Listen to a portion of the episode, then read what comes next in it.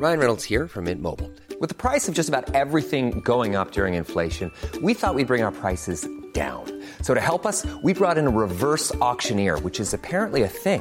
Mint Mobile unlimited premium wireless. Ready to get 30, 30, bit to get 30, bit to get 20, 20, 20, bit to get 20, 20, bit to get 15, 15, 15, 15 just 15 bucks a month. So, Give it a try at mintmobile.com slash switch. $45 upfront for three months plus taxes and fees. Promo for new customers for limited time. Unlimited more than 40 gigabytes per month. Slows. Full terms at mintmobile.com.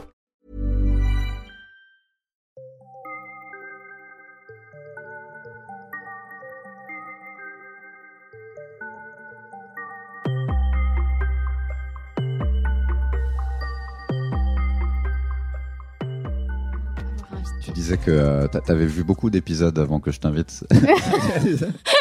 Oui, en fait, je savais pas que tu avais un podcast. On Ouais. est, on est amis, euh, vraiment. Ouais. Et euh, mais c'est sûr, je, je te connaissais en tant que euh, humoriste, mais je savais pas que tu avais un Oh, podcast. c'est bah, assez récent, j'ai je commencé. suis allée voir ouais, sur ton Instagram et j'ai Ouais. vu tous les gens que tu avais invités avant moi. Et j'ai fait, ah ouais, donc je suis pas tant que ça. Ça, c'est comme quand il y avait des top MySpace, t'as connu Ouais, ça ouais. Et en fait, des fois, dans, ton- dans les tops, t'étais pas alors que t'étais, tu croyais être proche de la Mais en fait, je crois qu'on est tous pareils. Moi, j'ai des podcasts comme ça où, je, où, tu sais, je vois chaque invité. Je fais, mais, mais- et moi, non.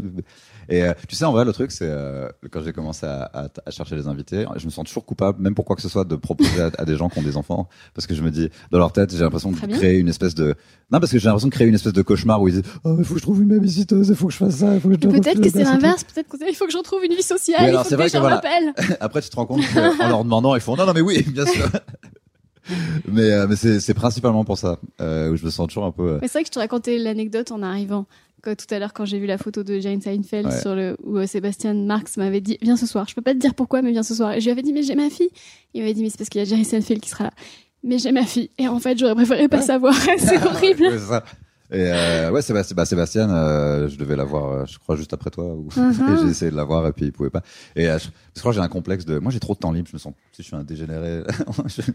Euh, et je me dis, il y a des gens, ils ont des vraies vies avec des structures et tout. Et, et j'arrive. Ah, tu veux faire mon podcast? Mais ça fait plaisir en tout cas. J'ai remarqué, en, en- en- enfin, j'ai regardé s'il y avait beaucoup de podcasts de toi ou pas. Et il me semble Mhm. qu'il y en a quasiment pas. J'ai l'impression que c'est le premier podcast que, je- que tu fais depuis celui de Sébastien Marc d'ailleurs. Je ben, j'ai fait dans celui de Melia. Mais parce que, en fait, Oui, pour aussi. tout te dire, il fut un temps pas si lointain. J'avais du mal à parler de moi au premier degré. C'est un cap que j'ai dû passer très Bah, c'est le signe récemment. des gens bien. Non Mais, non, avant, j'avais peur. C'est peur que la, une phrase soit détournée, euh, peur de dire une connerie, de pas ouais. pouvoir la rattraper derrière. Mais j'ai essayé- j'étais assez traumatisée il y a quelques années. En 2015, j'ai fait un truc assez engagé où je parlais de mon engagement auprès des animaux. Ouais. Et il y a un passage qui a été sorti de son contexte et il y a des youtubeuses qui l'ont, qui l'ont utilisé pour se foutre de ma gueule et ça a été repris par d'autres youtubeurs qui avaient encore plus de followers. Et ça s'est terminé que je me suis retrouvée insultée par, euh, pendant deux semaines. J'ai reçu des messages d'insultes et c'était en début Par quoi, des- 2016. Par des viandards. Ouais. Ouais. Et j'ai reçu des images horribles d'abattoirs et tout. Et en fait, euh, ça m'a traumatisée. Et après, j'ai accepté de faire le podcast de Seb, pensant qu'on allait parler de stand-up. Et là-dessus, il me dit. Et donc, Christine, tu es très engagée dans la cause animale. D'ailleurs, on peut voir sur le podcast Oui, oui, la perle de podcast. sueur qui tombe sur mon Et front. il y a pendant un quart d'heure où tu fais, est-ce qu'on peut, genre, tu sais, il y a un moment, tu lances un applause en mode, on, on va Oui. clore ce, ce chapitre. Mais Tu sais pourquoi? C'est parce qu'on est, parce qu'en fait, les humoristes, on est des connards. Oui. Et que quand on voit un, un point faible, une vulnérabilité, il faut jamais donner ses faiblesses. Ouais, c'est toujours retourner contre toi après. Ça, ouais. Euh, comment t'as vécu cette période où on n'a pas pu faire ce métier? C'était comment? Alors, je fais partie des gens qui ont incroyablement bien vécu Ouais. ça et qui osent pas le dire. J'ai eu une chance énorme parce que moi, j'avais la radio, ça s'est pas arrêté. Ah, mais oui, d'accord. Et donc, euh, j'ai enregistré mes chroniques euh, dans ma cuisine. Donc, t'es obligé de euh, te laver et tout. Donc, ça, ça garde une structure dans ta, dans ta Non, mais par contre, ça, ça m'a débloqué des choses. Parce que tu vois, j'étais encore, euh, même si je faisais de la radio depuis 6 ans à l'époque, euh, j'avais encore des blocages. Ouais. Et là, le fait d'enregistrer une chronique dans ma cuisine, euh, en pyjama, ou euh, même des fois en faisant un puzzle ou quoi, ça ça m'a appris à être détendue en faisant mon travail. Et, euh, et ça m'a permis de lâcher prise. Je sais pas si j'ai si j'ai gagné en niveau de qualité, mais en tout cas, j'ai gagné en, en sérénité. Bah, c'est forcément moins stressant que si c'est dans un studio, euh, avec Ouais. des gens qui te regardent comme ça. Puis même les invités, on- même les invités qu'on Ouais. avait au téléphone, ils étaient chez eux, donc on entendait les enfants de, de, de tel chanteur, Ouais. tel comédien crier, et puis euh, voilà. Je pense que c'est plus, c'est quand même plus simple quand ils sont pas dans la pièce. Ouais, coup, on a ouais. gagné en humanité Ouais. tous, je, je trouve. Mais après, ouais, pour euh, les, enfin, les, les collègues qui pouvaient pas monter sur scène, quelle angoisse. euh. C'est marrant parce que du coup, moi, je m'attendais un peu à ce que tu disais l'inverse, dans le sens où j'avais l'impression qu'être confiné avec des enfants, même quand tu les aimes de tout ton cœur, au bout d'un moment, tu fais, j'en peux plus. Alors attention, moi j'étais en garde alternée. J'ai vraiment eu de la chance je crois que tout, le temps. ah, je te confirme. Je crois que c'est ça. Tu faut faire des enfants et ensuite tu. Se ouais, séparer. faut Juste Ouais. rester en bon terme, voilà. Comme ça, il y a pas de. Exactement. L'enfant, il est pas. À la limite, ils disent peut-être mieux, tu vois. Je pense, ouais. ouais. Euh, ouais, donc t'as, euh, c'est- donc t'as- le fait d'avoir pu t'exprimer fait que le, la, la scène en soi, c'était pas le truc qui t'a manqué de ouf, quoi. Euh, Quand même un petit peu Ouais. si. Enfin, j'étais très contente de reprendre et entre les deux confinements, j'ai fait en sorte de jouer beaucoup et, Ouais. et de remonter sur scène là dès qu'on a pu. Mais euh, moi, je, suis- je, je suis, j'aime bien apprendre et je suis très curieuse. Du coup, j'ai pris un abonnement sur masterclass.com. J'ai fait une masterclass d'économie, une Ouais. masterclass de magie, une masterclass de cuisine, une masterclass de danse. Et j'ai adoré. C'était comme retourner à la fac. Au final, ça m'a fait du bien. Il y a un truc, il y a un truc dont je voulais parler parce que je, crois que c'est peut-être un problème que j'ai au niveau des oreilles. Techniquement, c'est genre le plus gros contraste de voix. qu'on a. Ah oui. Mais en soi, euh, j'ai ça avec d'autres humoristes où euh, je trouve pas que ta voix elle est si aiguë que ça en fait. Merci de me dire ça. Mais je pense qu'elle a gagné un petit peu en gravité, j'espère. Peut-être que je me berce d'illusions.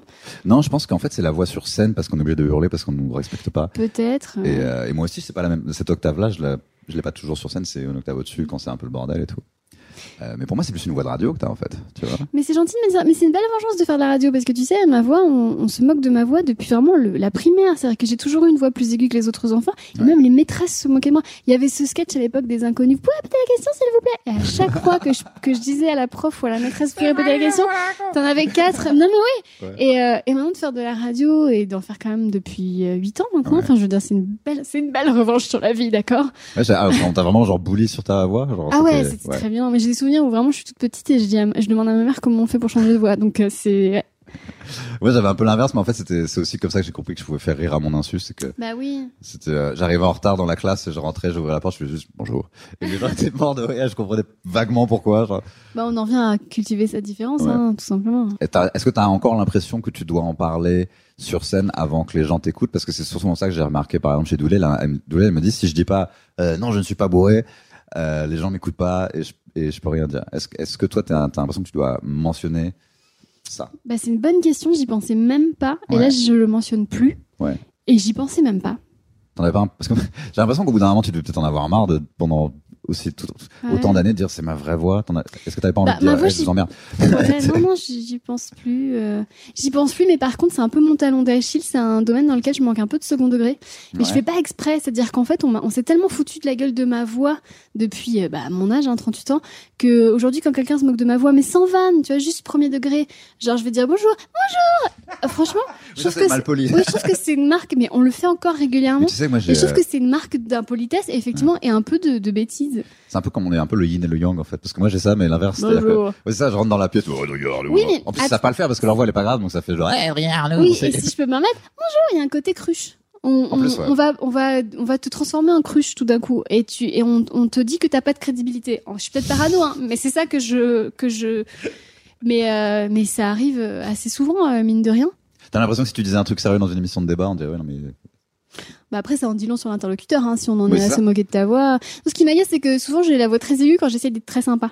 Euh, et, euh, et du coup, quand on se moque de moi quand j'essaie d'être très sympa, tu sais, euh, ton enfant intérieur, il a mal quand même. C'est injuste. T'as jamais senti que c'était un. Est-ce que tu sens que c'est un problème sur scène des fois?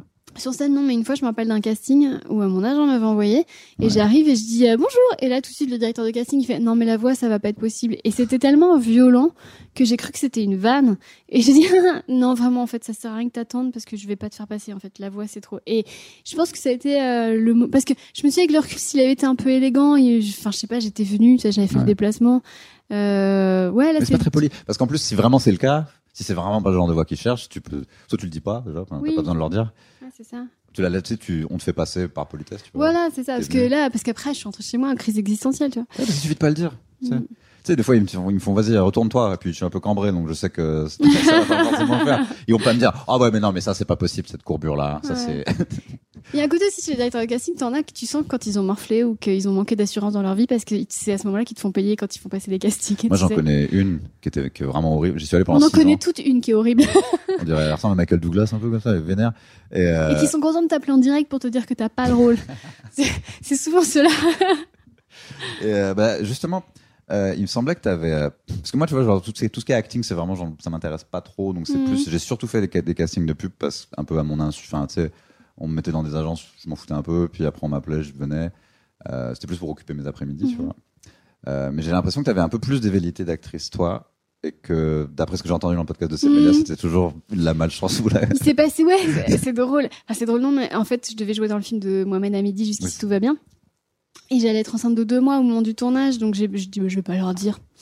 Et puis après, le tournage a été décalé, j'allais être enceinte de sept mois, et là, je fais, ouais. Et en fait, bah non, c'était pas possible, trop compliqué, ça allait pas avec le rôle, tatata, les assurances, patati tata. Et ça a été dur parce que je me suis dit, oui, un, un rôle comme ça, euh, un second rôle de qualité euh, dans un film, euh, j'aurais pas d'autre occasion. Et là-dessus, juste derrière, Toledano Nakash qui me prennent pour faire un rôle dans le film hors norme. Et c'était, il y a une scène avec euh, un autiste et, et en fait, l'autiste s'éprend de sa couturière et il décide de prendre la couturière et pas moi pour que l'autiste puisse travailler dans de bonnes conditions. Vraiment, les deux dans la même année, av- juste avant ma grossesse. juste- Ouais, c'était dur. Et depuis, rien. C'est ouf parce qu'en fait, c'est l'univers qui te dit, c'est même pas que t'es, en Ouais. fait, ça veut dire que t'es très bien. On, on, on va vraiment le voir dans des films, mais t'as juste pas de bol. Ouais. Ouais, c'est ça. Et, euh, mais c'est, est-ce que t'en as, f- du coup, c'est, euh, t'as été dans des films, ou c'est encore un truc euh, Non, après ouais. j'ai joué là l'année dernière, j'ai joué dans la saison 8 d'Engrenage, Ouais. c'était plutôt Ah, cool. Ouais, ça c'était vraiment sympa. Mais non, sinon non, j'avoue, je fais beaucoup beaucoup de casting. euh, je suis souvent en comme on dit en callback, c'est-à-dire sur la dernière ligne droite Ouais, et après voilà. Callback, c'est en gros pour expliquer aux gens qui savent pas, ça veut dire, on t'aime bien, mais il y a un gars qui est mieux, mais s'il meurt, c'est toi. c'est ça, en gros. C'est ça l'idée. Ça, C'est ça. Après, j'ai quand même de la chance, c'est qu'il y a des comédiens, comédiens qui ont que ça et c'est très dur. Ouais. Moi, j'ai de la chance, bah, comme toi, de nourrir une passion in- inconditionnelle pour l'écriture et le stand-up. Donc, euh, j'ai toujours ça. Ouais. Que c'est pas. Bah, c'est souvent ce que les humoristes disent euh, au bout d'un moment, même dans les autres pays, euh, ils ont joué dans des films et tout, mais ils sont très contents d'avoir toujours le truc où ouais, de toute façon je peux toujours retomber sur l'écriture, sûr. Mm. le stand-up. Euh, après, t'as aussi des gens qui font du, du stand-up ou de la scène pour arriver Ouais. dans des films. Euh, c'est c'est pas que je les C'est respecte pas. dommage. C'est dommage. Bah, on leur a montré que c'était, on leur a montré que c'était un bon, un bon chemin. Oui. Donc pourquoi ne pas l'emprunter Tu vois, c'est vrai que si tu connais personne, que t'as aucun, aucune connexion et tu vois que en commençant dans des endroits comme ça, euh, peut-être qu'à long terme tu peux jouer dans des films. Mais je trouve ça dommage pour. le- Je trouve que c'est un peu un manque de respect vis-à-vis de l'art stand-up en lui-même. Parce que le stand-up, je trouve que c'est un art qui est très complexe, qui est, euh, c'est, c'est le fruit. de- Enfin, c'est un. Pour faire du bon stand-up, c'est un parcours initiatique euh, Ouais. parfois qui dure toute une vie. Et euh, moi, je n'ai de cesse d'apprendre et de comprendre et, et de partir à la rencontre de moi-même Ouais. sur une multitude de terrains. Et je trouve que d'utiliser le stand-up comme euh, tremplin comme ça, je trouve que c'est lui manquer de respect. Et vraiment, je m'excuse auprès du dieu stand-up pour tous ces comédiens qui lui font subir ça. Moi, c'est un rôle que j'ai dans ce podcast où je suis le mec sympa. En fait, si je suis invité dans un podcast, je fais, écoute, moi, je suis pas, de- c'est n'importe quoi. Et, euh, mais c'est vrai que je peux aussi comprendre pourquoi on peut se dire ça. Tu vois, si on veut, Ouais. être- si on veut vraiment faire du cinéma et qu'on sait pas du tout comment, par quelle porte rentrer, c'est juste que ouais, pour des gens comme moi, ça me casse les couilles parce que c'est genre, ah, donc t'étais là pour jouer dans des films, en fait. Hmm. L'avantage, c'est qu'en fait, quand ça commence à marcher, bah, on, ça laisse des places, tu vois. Ouais. Euh, et donc, du coup, euh, c'est quand même un, ouais, il y en a pas un que tu préfères à l'autre ou, euh, ou que tu que tu pourrais abandonner ou euh, Je pourrais jamais abandonner le stand-up. d'accord. Euh, par contre, si on me dit demain, euh, en fait, voilà, on, on lit l'avenir et on a vu que tu aurais jamais de rôle au cinéma ou jamais de rôle Ouais. dans une série, je serais profondément triste parce Ouais. que j'adore ça et j'adore jouer et voilà. Mais si on me dit demain, euh, t'arrêtes le stand-up, et je pense que si j'avais pas ma fille, je pense que je dirais, ok, donc ma vie n'a plus aucun sens, vraiment. D'accord. Tu vois? Bah, ça veut dire que t'es une vraie. Voilà, C'est bon, j'ai passé le test. Il y aura un C'est jingle. dans- dans, dans L'être un jeune poète qui disait Pose-toi la question si on te disait, euh, je sais plus quelle est la citation exacte, mais si tu devais mourir, si tu ne devais plus exercer ton art, si la réponse est oui, c'est que tu es. euh, tu vois. J'ai une histoire avec ton, ton, une histoire chelou avec ton bouquin sur, euh, je sais plus comment il s'appelle, le bouquin sur la, la méthode pour faire du stand-up. Écrire un show et monter sur scène, oui. C'est que quand j'ai commencé le stand-up, il y, y a un gars avec, euh, il y a un gars qui a commencé genre deux ans après moi. Bon, il a abandonné depuis. Mais en gros, il voulait que je l'aide à écrire des blagues. Et- Ça, c'est jamais bon signe quand, euh, quand quelqu'un a besoin d'aide, c'est que, ce qu'en général, quand tu commences le stand-up, c'est que t'es. Ah, mais en fait, il avait, il avait une vision tellement- complètement erronée de tout ce qu'il Ouais. fallait faire, de tout. Tu vois, il avait déjà, un- bah, c'est classique. euh, De, Parce que de- quand tu veux être aidé, ça veut dire que t'as pas, comment expliquer, c'est que t'as- il y a un peu du fainéantisme aussi, non? En fait, c'était, euh, bah, c'est aussi qu'on a expliqué aux France, enfin, en France, ça, ça se fait un peu parfois comme ça. Il y a des gens qui écrivent 0% de leur matériel. Ouais, c'est dommage, ouais. euh, et lui, en plus, c'était un acteur. Donc, euh, je pense que ça, ça semblait normal pour lui. Et il était acteur, il était aussi, euh, comment on dit, script doctor, le truc où. tu- Ah oui, d'accord, je vois. Donc c'était acteur, auteur, et il s'est dit bon bah voilà, on va Mm. faire. du- Donc il a écrit un one man entier, mais euh, ça parlait beaucoup de ses concepts. Déjà, c'est bien, il avait le mérite d'avoir écrit. C'était ah bah moi, je me fais souvent contacter par des gens qui Ouais. qui veulent juste qu'on leur fasse le travail à Et en fait, il avait écrit comme un script de film parce que c'est ça Mhm. qu'il fait quoi. C'est donc Ouais. c'était relié avec le truc en plastique et le comme ça. Ouais. Et euh, et à un moment, je suis allé chez lui et il y avait plein de pages arrachées, enfin arrachées, plein de pages enlevées de ton bouquin et accrochées. Mon bébé mutilé.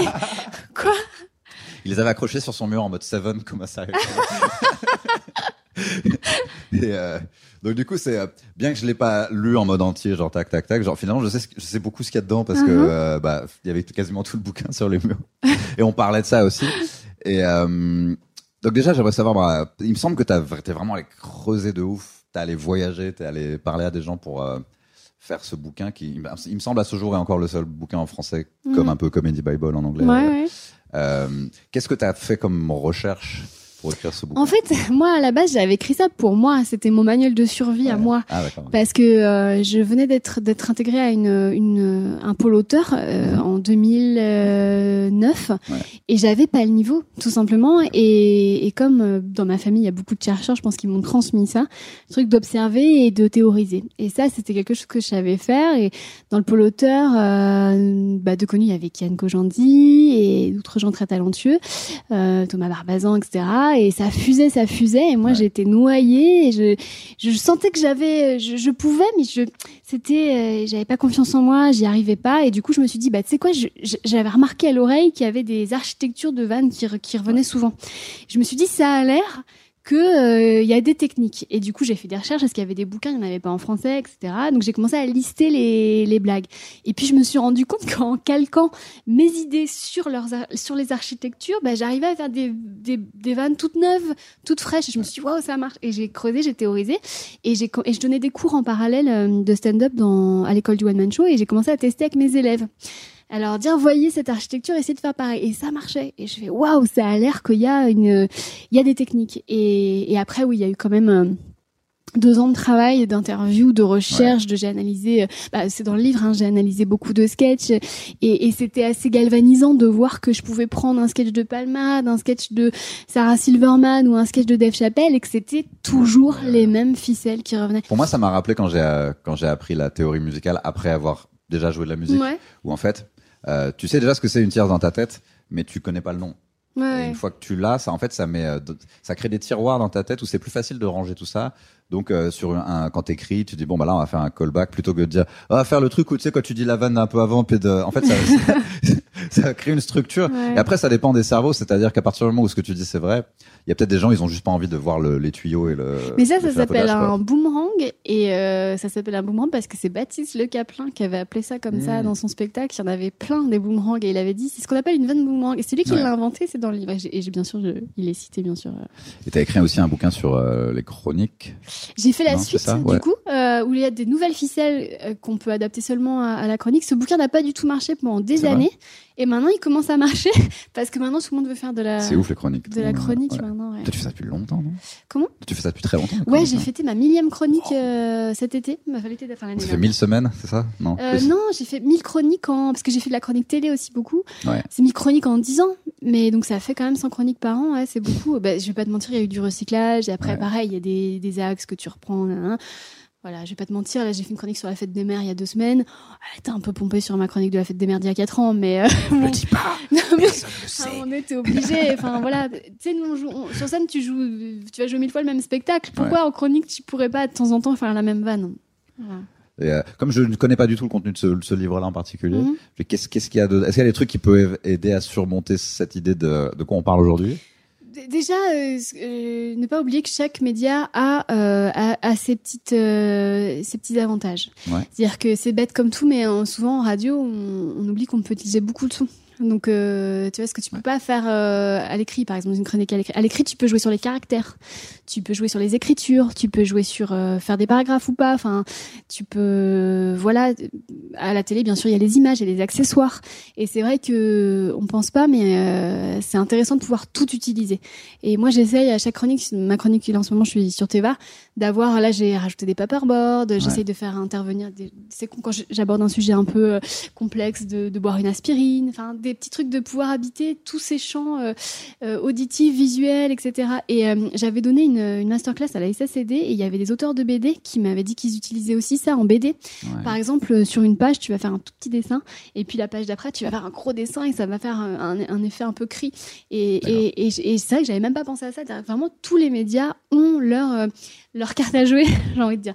Donc Oui, ça, c'est intéressant. avec Voilà. Après, c'est les à l'écriture, c'est les mêmes axes, Ouais. c'est les mêmes. euh, Voilà, après, ça dépend. Est-ce que tu es en public? Est-ce que tu pas en public? Est-ce qu'il y a quelqu'un à côté de toi? Est-ce qu'il y a pas? Là, à ce moment, je me suis beaucoup amusée cette année avec les plexiglas. Parce qu'entre Ouais. les chroniqueuses, il y avait des plexiglas. Ah donc ça pouvait. euh, C'est con, mais vraiment d'utiliser son espace, de tout ce qui est en notre possession pour, euh, pour faire des choses. J'ai l'impression que le succès d'une chronique, euh, en tout cas en radio genre Europe, hein, France Inter et tout, c'est aussi beaucoup est-ce que les gens autour sont avec toi? Et est-ce qu'ils sont avec toi? Même en se forçant un peu parce que c'est pas si mal que ça finalement de se forcer. Tu vois ce que je veux dire? Est-ce que c'est est-ce que c'est plus difficile de faire une chronique quand parfois euh, tu es avec un, un host ou des invités où tu sens que il y a une hostilité quoi. Bah, il y a les bons et les mauvais invités. Après, je parlerai pas des mauvais, mais c'est vrai qu'il y en a parfois, j'étais en colère parce que ça m'est arrivé de partir avec une chronique qui était pas dégueu. Ouais. Et parce que l'invité a décidé que bah, ça lui plaisait pas qu'on s'arrête de parler de lui pendant trois minutes, parce que il est sur la défensive, parce que euh, trois semaines avant, il y a un chroniqueur qui a été méchant ou quoi. Euh, je pense par exemple à, je veux dire son nom, je m'en fous, mais PPDA, euh, qui regarde son téléphone euh, avec, euh, de façon très ostentatoire pendant que je fais une chronique sur laquelle j'ai passé trois heures. Bon, c'est sur euh, sur son bouquin en plus, donc c'est même pas que je parlais euh, d'appuyer Ouais. le beau temps, c'est vraiment je parlais de lui. Pff, tu euh, t'encaisses. Euh, Vaut mieux qu'il regarde son téléphone plutôt qu'il regarde comme ça. c'est arrivé aussi. C'est arrivé aussi, hein, euh, vraiment le, le, le, le vieil auteur de 75 ans qui te fait un petit peu de l'œil, etc. Ça m'est arrivé. Euh, non, vraiment, quand t'as un bon client, genre Ouais. les bons clients, genre Benabar, Natacha Saint-Pierre, euh, euh, qui j'ai eu récemment, Gaëtan Roussel, c'est les gens qui sont Pascal Obispo, les gens qui sont contents d'être là, quoi, qui Ouais. sont contents que t'aies écrit des vannes sur leur album, qui sont contents que t'aies fait le boulot, qui sont contents de rire. Juste, euh, merci à eux, quoi. Merci du fond du cœur. Ils savent aussi qu'ils sont pas là pour passer pour des connards à la base. donc, tu vois, C'est un peu à eux d'être. de- Ouais, ouais. Et euh, je, je me demandais si, parce que j'ai l'impression que dans, en fait ton empathie, elle, elle, elle va au-delà des animaux et que tu pourrais genre donner 100 euros à un SDF et ensuite être en galère de thunes. Si tu savais. Euh, euh, il y a des, des- y a des trucs que je veux savoir. Parce qu'en gros, ma question c'était est-ce que c'est pas un peu un fardeau au bout d'un moment, quoi. Euh, Si, mais en fait, j'ai appris, j'ai appris ça. Ça a été, Au-delà d'être une vertu, est-ce que c'est pas un non, j'ai fait une thérapie et j'ai fait une thérapie et je continue un peu à, à travailler là-dessus avec le développement personnel. Juste, j'ai appris à plutôt que de m'apitoyer. Parce qu'avant, mais c'était horrible. Genre, il y avait une guerre, il y avait un attentat au Burkina Faso, comme là en ce moment. euh, tu sais, je pense à ça parce que je me dis, voilà, la Christine d'avant, typiquement, elle aurait plongé là et, et on l'aurait perdu pendant trois jours. Mais j'apprends à mettre en lumière ce qui va bien. euh, plutôt que de mettre en lumière ce qui va pas et sur lequel je n'ai aucune emprise ou je n'ai aucun pouvoir. Ah, C'est ça surtout, ouais.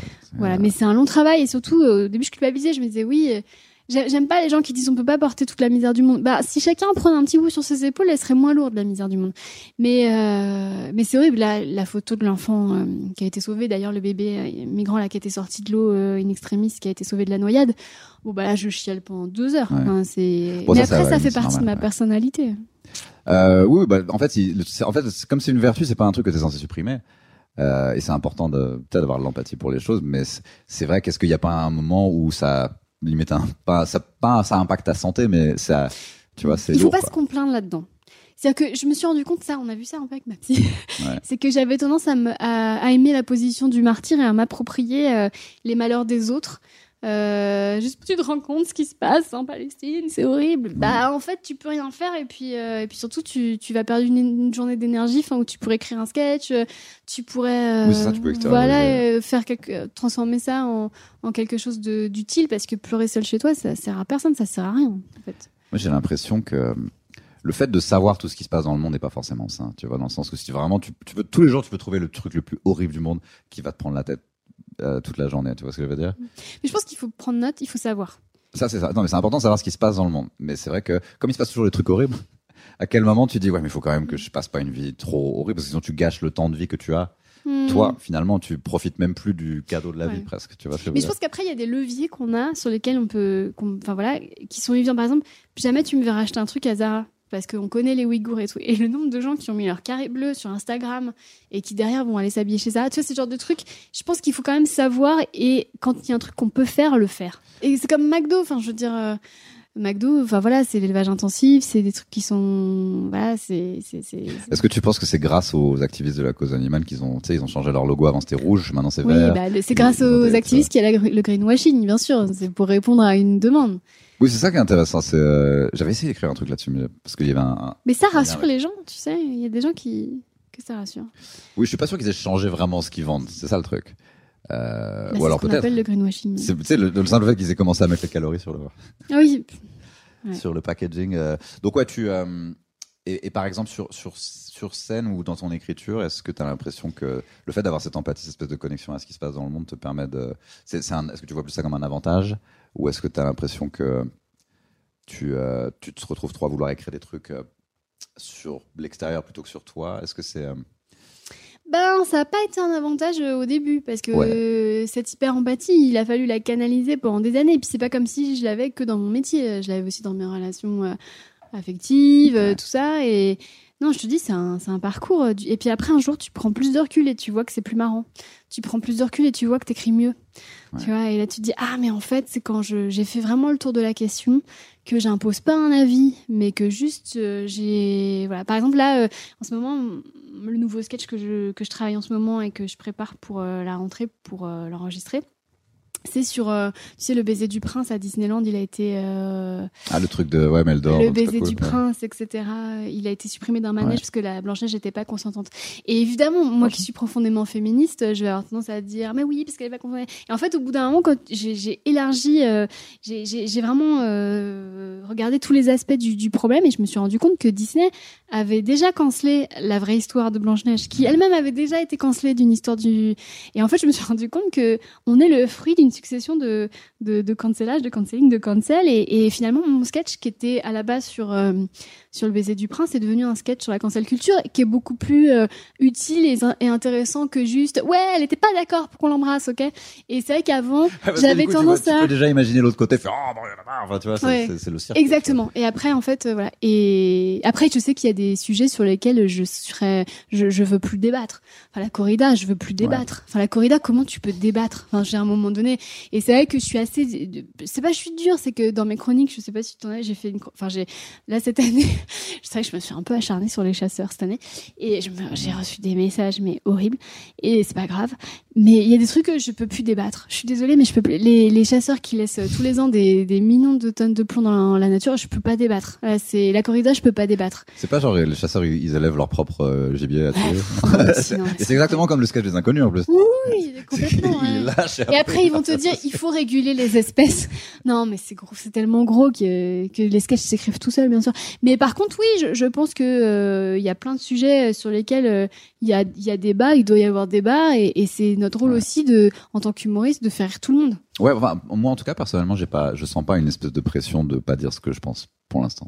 Euh, Mhm. Je sais pas si toi tu sens ça ou une, ou une impression que tu dois te Bah, moi, j'ai ce trauma dont je t'avais parlé. Ah oui, en oui, fait, euh, pour tout te dire, euh, de quoi j'avais parlé, j'avais parlé du fait que j'étais une des premières dans mon cercle à être devenue végétarienne et que j'avais subi des dîners et des, et des déjeuners où vraiment tout le monde s'acharnait sur moi. Où c'était vraiment euh, même une soirée de Nouvel An où tout le monde était ah Christine, elle a la carotte, elle a pas mal la carotte. Et en fait, je parlais de ces vraiment des grands moments de solitude où tu rentres et, et tu dis mais pourquoi tout le monde euh, m'a lynché ce soir juste parce que je mange pas de viande? Et j'avais employé le terme de végéphobie, ce qui était une grosse maladresse parce qu'on peut pas parler de discrimination quand on défend, euh, tu vois, quand quand tu Bah oui, défends la souffrance d'être, voilà. quoi. Oui, et puis c'est surtout que c'était me victimiser, alors que les victimes ce sont les animaux, en vrai. Et, et effectivement, à l'époque, j'avais pas fini mon travail euh, rhétorique. je- J'étais pas, euh, voilà. Je pense aussi que moi-même dans ma vie, euh, j'avais besoin de me victimiser sur plein de choses Ouais. et que du coup, ça passait aussi par la cause animale. Et, euh, et du coup, j'ai sorti ça, voilà, et, et ils ont extrait, euh, le média pour lequel j'avais donné cette interview a extrait la vidéo sur la végéphobie. Et on emploie donc avec ce terme végéphobie. Et en fait, euh, et je m'en suis pris, vraiment, ça a été très violent parce que j'ai été repris par une page qui s'appelait Je t'encule Thérèse, si tu connais, ils ont 2 millions d'abonnés. Et euh, en fait, non, c'est d'abord deux youtubeuses qui ont, qui ont fait une vidéo sur les véganes, elles ont extrait mon extrait. Ouais. Oh, la pauvre, elle est... Euh, Et en fait, euh, elles se sont bien foutues de ma gueule. Et là-dessus, euh, et là-dessus, ça a été repris par Jonathan Culterez. Et là-dessus, mais pendant, je te dis, Adrien, des semaines de Sérieux? mails. Et à l'époque, il n'y avait pas encore. euh, Maintenant, il y a les affaires comme Mila, etc. Ouais. Et c'est super. Mais à l'époque, il n'y avait pas ça. Donc, euh, je pouvais pas dire, euh, mais regardez, je suis harcelée. Mais j'étais harcelée. Et euh, des, des mails de d'animaux morts, des photos d'animaux morts, des trucs. Enfin, et ça a duré, allez, ça a bien duré deux semaines. Et pourquoi je te dis ça? Parce que ça m'a traumatisée. Ouais. Parce que j'étais pas contre le débat sur la végéphobie. Parce que j'avais tort. En fait, c'est quand des véganes se sont adressés à moi en me disant tu devrais arrêter de dire que les gens sont végéphobes.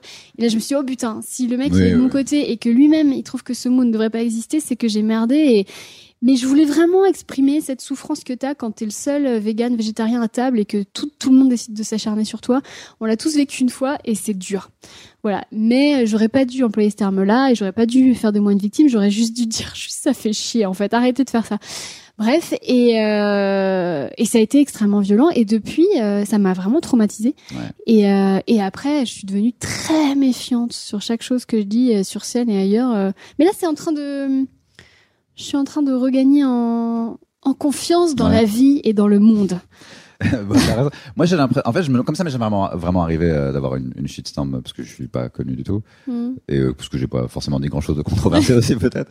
Enfin, ça m'est jamais arrivé. Euh, et je me dis, c'est même arrivé à ma sœur parce qu'elle est avocate, elle a défendu un rappeur. Ok. Et du coup, elle s'est fait attaquer par extrême droite et ça, a duré deux semaines. Donc, c'est arrivé à elle et pas à moi, tu vois. Mhm. Et je me dis, euh, bon, elle, dans le, en l'occurrence, ce qui était vraiment compliqué, c'était qu'il y avait vraiment des, répercussions dans la vraie vie, dans le sens où il y avait des gens qui l'appelaient, il y avait des, quand elle, quand elle décrochait, c'était des coups de feu, euh, il y a des gens qui lui demandaient comment elle allait son fils. Bah oui, parce que dès que, enfin, c'est, les, Ah, les facho, ouais, euh, et il y avait des, des, des gens chelous avec, de- avec des vannes qui, qui l'intimidaient devant son travail et tout.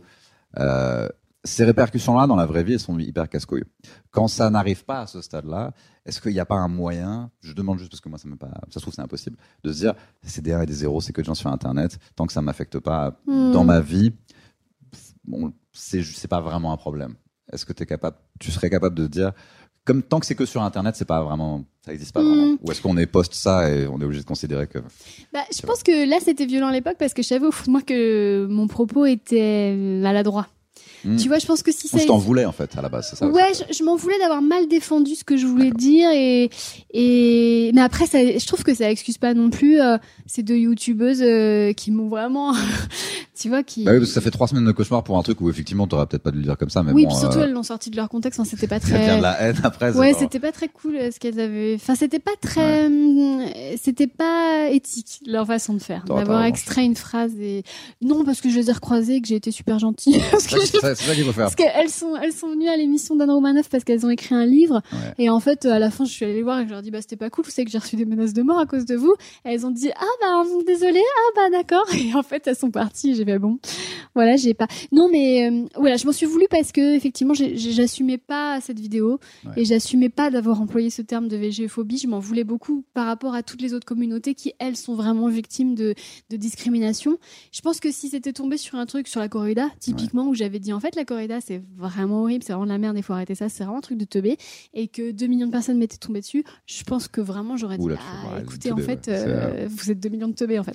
Oui, en fait, tu t'en voulais d'avoir mal représenté la cause. Qui Exactement. quoi, c'est ça. Ouais, ouais. Mais à la fois aujourd'hui, bah, c'était il y a 6 ans que j'ai fait Ouais. cette vidéo, euh, maintenant je me dis, bah, j'apprenais. Et je pense que quand on tombe amoureux d'une cause et qu'on décide de la défendre, on fait des erreurs et. Bah, tu sais que ça soit. euh.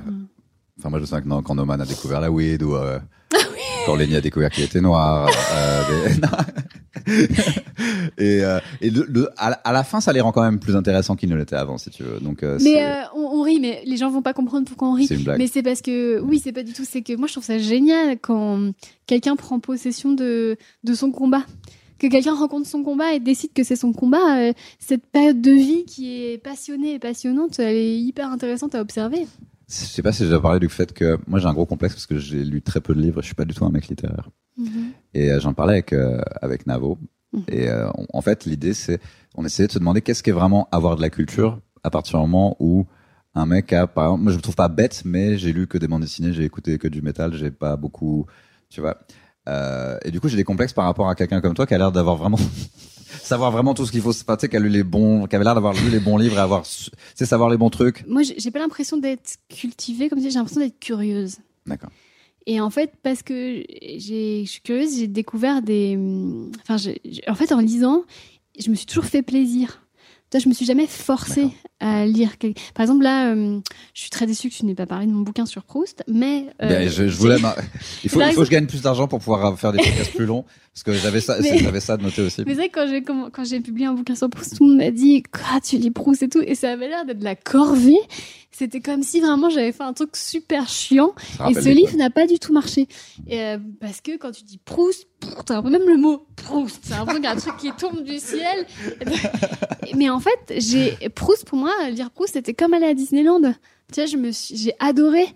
Et j'ai pris du plaisir de bout en bout. Et je pense que c'est ça la culture, c'est quand tu vas à la rencontre de ce qui te fait vibrer et que tu. Bah, le métal, moi j'ai aucune culture euh, métalleuse. Rien. Ah oui, mais toi, en, tu l'as. en gros, c'est est-ce que pour toi, donc pour toi, il n'y a pas quelque chose qui est la culture et quelque chose qui est la sous-culture? C'est ça que je veux. Non, pas du tout. Moi, je pense que, et c'est ce que j'essaie de, de- c'est ce que j'apprendrai à ma fille, c'est vraiment, à partir du moment où tu trouves ce qui t'intéresse et que tu y vas, euh, enfin, tu vois, tu vas jusqu'au, jusqu'au bout de ce dont pourquoi tu es fait. Et, euh, on est tous faits pour quelque Et c'est ça, pour moi, de cultiver, c'est, parce que les gens qui sont là, enfin, tu sais, on en connaît tous autour de nous, enfin, tu vois, qui Bah, se dans les forcent à, c'est ça aussi. Euh, Ouais. Tu t'en vois beaucoup qui citent des gens et tout, même des gens euh, parfois politiquement pas du tout de mon Mm. bord où je fais. quand même, euh, Est-ce que je peux vraiment débattre avec Eric Zemmour si j'ai lu zéro livre et lui tout bah, tu débats si tu connais ton sujet. Oui, c'est ça. Moi, je, je peux débattre sur la corrida, je peux débattre sur un certain nombre de choses euh, parce que j'ai lu beaucoup, je me suis documentée, j'ai un avis et j'y crois et je le porte. Je peux pas du tout débattre. euh, bah, je- pff, sur quoi je peux bah, le- par exemple le Mali. Euh, on parle beaucoup du Mali en ce moment, j'ai aucune idée de ce qui se passe au Mali. Je pourrais pas du tout débattre de la situation au Mali, tu vois. Est-ce que ça fait de moi quelqu'un qui est pas cultivé? Je, je sais. D'accord, je vois ce que tu veux dire. Bah, c'est le complexe que j'ai. Il faut, il faut, il faut que je le fasse avec Et de quoi t'as envie de débattre? Qu'est-ce que t'as Ouais. envie de défendre? Et, et renseigne-toi. Moi, au début, la cause animale, quand j'ai commencé, j'avais pas d'argument. Je savais juste que ça me touchait. Bon, au bout d'un moment, tu lis euh, tous les Émeric Caron, t'écoutes. Euh, Ouais, les- les- moment, tu te forges euh, tout des. ce qui est le monde qui entoure. Moi, je parlais plus de l'art, tu sais, genre, euh, comment dire? Je, je, je connais absolument rien au théâtre, par exemple, ou tout ce qui est musique classique. Enfin, tu sais, vraiment ce qu'on considère comme genre le.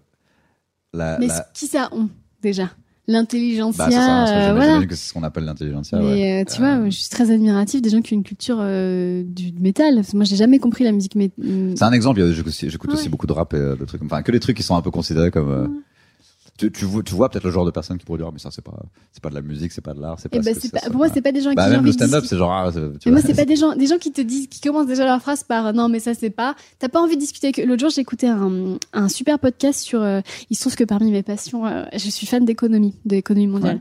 Et en fait, je peux passer des heures à écouter des podcasts d'économistes. Et en fait, l'autre jour, j'ai écouté un économiste qui était fabuleux. Vraiment, c'était de l'or pour les oreilles, où il expliquait euh, comment on, on pouvait voir euh, des, des, des mécanismes psychologiques dans les effets de bourse. Et donc, c'était en gros la folie dans les. Bref, Ouais. c'était passionnant. Et Ah, je le trouve brillant et tout. Je me dis, je vais le follow et tout. Et à la fin, le gars lui dit. euh, où est-ce qu'on pouvait vous retrouver Il dit, oh, je suis que sur LinkedIn. Oh, moi, je vais pas sur Instagram. Si c'est pour, si c'est pour te photographier mes plats, euh, non merci. Et là, tout d'un coup, je fais, mais boomer, quoi. mais Ah, vraiment.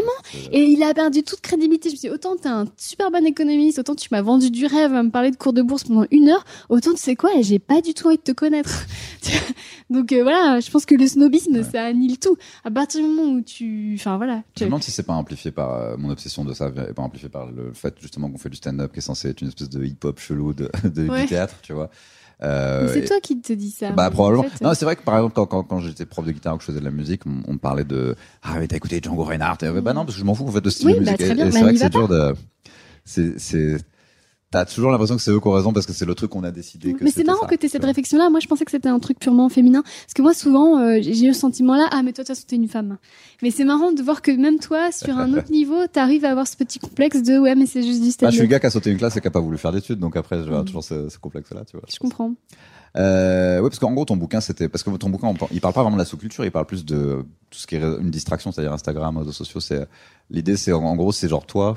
J'ai lu que le synopsis, tu vois, mais, Mais c'est très ça avait l'air d'être genre c'est genre toi qui te dit à un moment euh, fuck euh, mon téléphone, je vais relire des. Euh, oui, en fait, c'était l'histoire. Bah, c'est parti d'un truc qui m'est vraiment arrivé. Ouais. Mon téléphone est tombé dans l'eau quand j'étais en tournée avec Jamel Comedy Club euh, en Guadeloupe, et, euh, et j'avais Proust dans mon sac depuis six mois et je le lisais pas parce que pareil Proust. Et je voulais pas le commencer et je l'ai commencé. Après, je me suis dit, imagine, je je me rachète pas un nouveau téléphone avant d'avoir terminé la recherche du temps perdu sur Internet. Et j'ai écrit un livre là-dessus et Mais euh, voilà, où, je parlais, voilà, les réseaux sociaux, on, perd euh, le rapport à, l'instant présent, chose que Proust avait, et, et c'est un peu tout le thème de, de son œuvre. Donc euh, voilà. Euh, J'aimerais avoir un, un assez gros following pour que je puisse dire et allez acheter ce bouquin parce qu'apparemment il a pas marché. Il paraît que ça a l'air bien. Bah, euh, il- non, non, non, ça, il a. Mais j'ai un nouveau bouquin qui sort en septembre, donc. Ça tombe bien car nous allons passer à l'instant promo. Ah, Est-ce que tu as des trucs dont tu veux faire la promo? Est-ce que tu as des dates de tournée? Est-ce que tu as un bouquin qui arrive, des trucs? Enfin, et tout ce ben, on est en tournée avec euh, Please Stand Up, c'est un une troupe de filles euh, dont je fais partie avec Nicole Ouais. Ferroni, Marine Bausson, Laura Domange, entre autres. Et, euh, et en fait, voilà. Et puis, je suis, euh, j'ai un plateau au Paname tous les lundis soirs qui s'appelle Van Actually, où tous les humoristes viennent parler d'amour. Je suis sur Teva, sur Piquante, euh, repart le week-end. Et puis, euh, j'ai mon nouveau livre qui sort en septembre Comment il sur First. Il s'appelle Le jour où j'ai réalisé que la personne toxique, c'était moi. Et, euh, et je parle de euh, bah, ce moment en thérapie où j'ai compris que j'étais moi-même la cause de tous mes problèmes. Voilà. Et, C'est vachement intéressant. Je pense que ça va faire un carton et que tu vas pouvoir faire de stand-up. Et c'est des. drôle parce que j'ai demandé à Fabien euh. Ricard de faire ma préface. Ouais. Et en fait, il a parlé de cette période de ma vie où j'étais hyper chiante avec le véganisme. Et il dit J'ai connu la toxicité de Christine. voilà. Euh, bah écoute, c'est trop cool. Eh ben, merci, c'est trop cool. d'être venu. Ça m'a fait vraiment du bien de parler de cette histoire de, de J'en avais jamais parlé dans un Ah, Ouais, Voilà. parce qu'il n'y a pas de podcast. Il t'a jamais parlé dans un podcast. non. Euh, bah, et d'ailleurs, si vous êtes humoriste vous regardez ça, invitez Christine Béraud. euh, elle a des choses à dire et, euh, et, et, et, euh, je trouve qu'on ne la voit pas. C'est bah, dans Bah, ce, ce nouveau média. Tu vois, parce qu'il y a des gens, tu fais bon, je prépare un podcast, je vais regarder ce qu'ils ont déjà dit, et tu fais ah ouais, ils ont tout dit. Tu vois, genre il y avait, euh, y a, tu sais, quand t'invites Navo ou Kian, je fais bon, qu'est-ce que je, que- tu vois, il y je a, vais plus inviter il y a, personne il y a maintenant. 20, il y a 20 podcasts récents qui existent déjà, tu vois. Ah, ouais, c'est vrai. Euh, et, et je me dis, toi, c'était genre le dernier, c'était il y a 10 ans. euh, Et ah, j'en ai fait un il y a deux semaines, figure-toi. Ah, cool. Euh, mais c'est pour parler d'argent. C'est un podcast que j'adore qui s'appelle Budget Chéri. Ouais. C'est ma copine Delphine Pinon et en fait, euh, c'est pour parler d'argent. Et, du coup, ça m'a permis de parler un peu de ma passion pour l'économie. Et, euh, et c'était trop cool. Et je me suis beaucoup livrée sur mon enfance, ce que j'avais jamais fait dans un podcast. Ouais. Et là, c'est bon, je vais ouvrir les vannes. Là, Là, c'est bon, vous pouvez m'inviter. J'ose pas encore euh, faire ça dans mon podcast. J'ai toujours peur d'appuyer sur un bouton. hein, où je, je suis pas le podcast où les gens ils pleurent. Hein. Respire, respire, c'est pas grave. Ouais. Bah, merci beaucoup encore. en tout Merci cas, à toi, Adrien, c'était trop cool.